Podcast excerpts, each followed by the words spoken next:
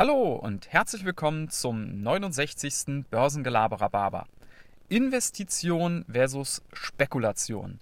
Was ist eigentlich der Unterschied? Diese Frage habe ich mir kürzlich mal selber gestellt, weil die ja immer wieder mal in den sozialen Medien auftaucht und, und diese Begriffe auch immer wieder auftauchen. Äh, Investment und, und Spekulation. Und da habe ich mich mal gefragt, was ist der Unterschied? Und ähm, ich muss direkt vorab mal sagen, die Grenze ist nicht eindeutig zu ziehen, zumindest nicht aus meiner Sicht. Das ist eine fließende Grenze. Ich habe das mal für mich so auseinandergehalten. Also wenn ich über Spekulation rede, dann sind das letztlich, kann man sich vielleicht an so ein paar Beispielen klar machen, das sind immer so Wenn-Dann-Zusammenhänge, die deuten immer sehr auf Spekulationen hin. Also nur mal als Beispiel.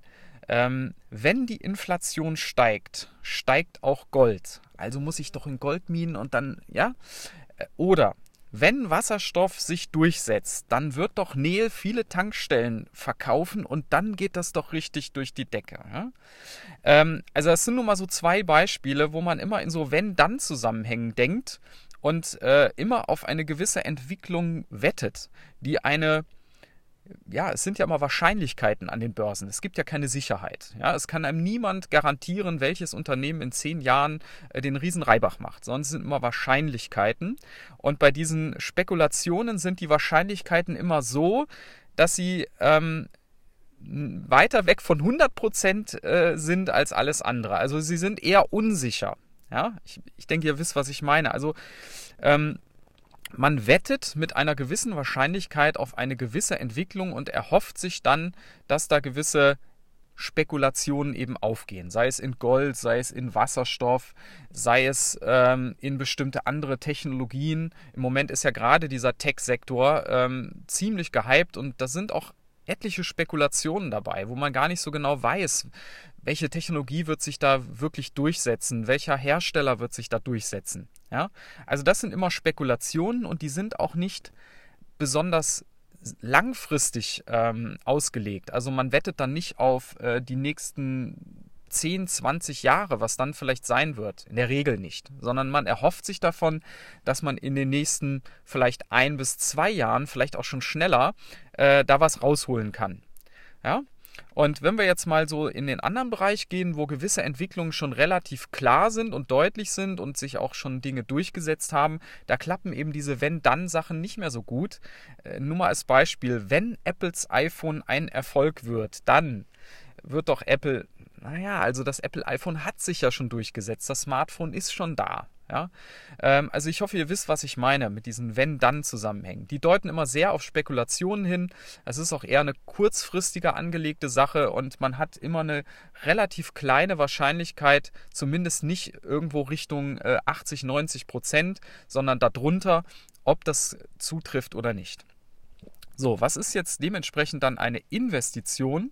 Ja, das erste muss man ganz klar sagen, die sind immer langfristig ausgelegt. Und an der Börse heißt langfristig zehn Jahre plus.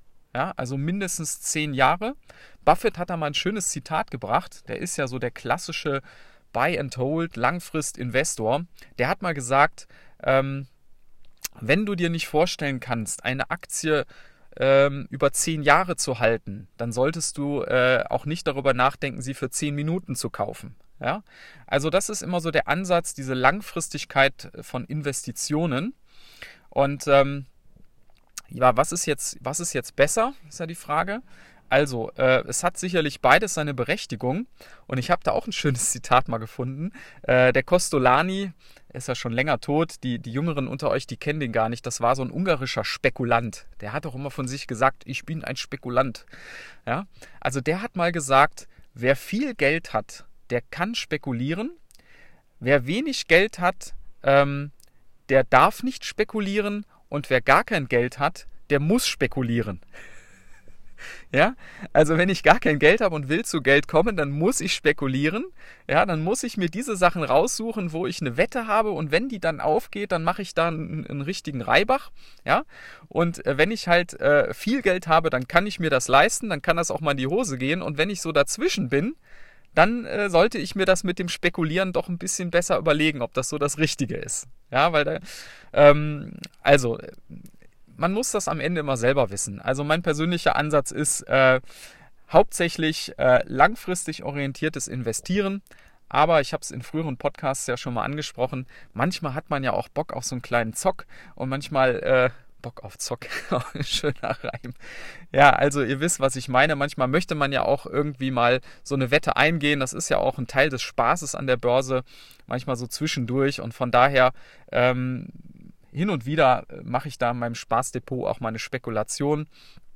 Ähm, aber das hängt am Ende immer von der eigenen äh, Risikoneigung ab. Ja, ob man das ab kann oder ob das einem dann schlaflose Nächte verursacht, ähm, das muss am Ende jeder selber wissen. Ja, ähm, in diesem Sinne, ich wünsche euch einen äh, guten Auftakt äh, in die Woche und bis dann. Ciao.